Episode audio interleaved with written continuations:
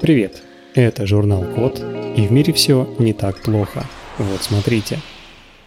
Создали мобильное приложение, которое распознает предустановленные беззвучные команды. Голосовой помощник – это, конечно, хорошо, но им не всегда удобно пользоваться, например, в библиотеке или в больнице, где нужно соблюдать тишину. А в шумной обстановке помощник может не разобрать команду. Тут на помощь приходят бесшумные речевые интерфейсы.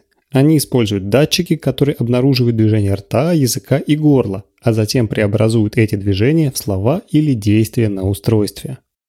Но чаще всего у бесшумных речевых интерфейсов небольшой и негибкий словарь слов, которые можно распознать. Это очень сильно ограничивает пользу таких интерфейсов.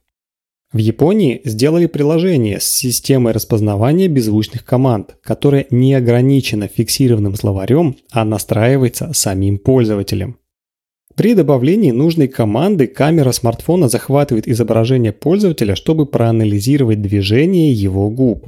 Затем система обучает исходную модель тому, как переводить конкретные движения – Приложение можно настроить так, чтобы система распознавала любые пользовательские команды или даже невербальные жесты губ, например, когда мы складываем для воздушного поцелуя.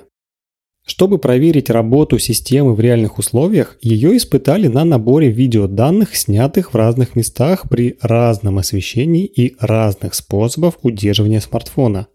Точность распознавания беззвучных команд составила до 96%. Сейчас авторы дорабатывают приложение по отзывам первых пользователей, чтобы сделать его еще понятнее.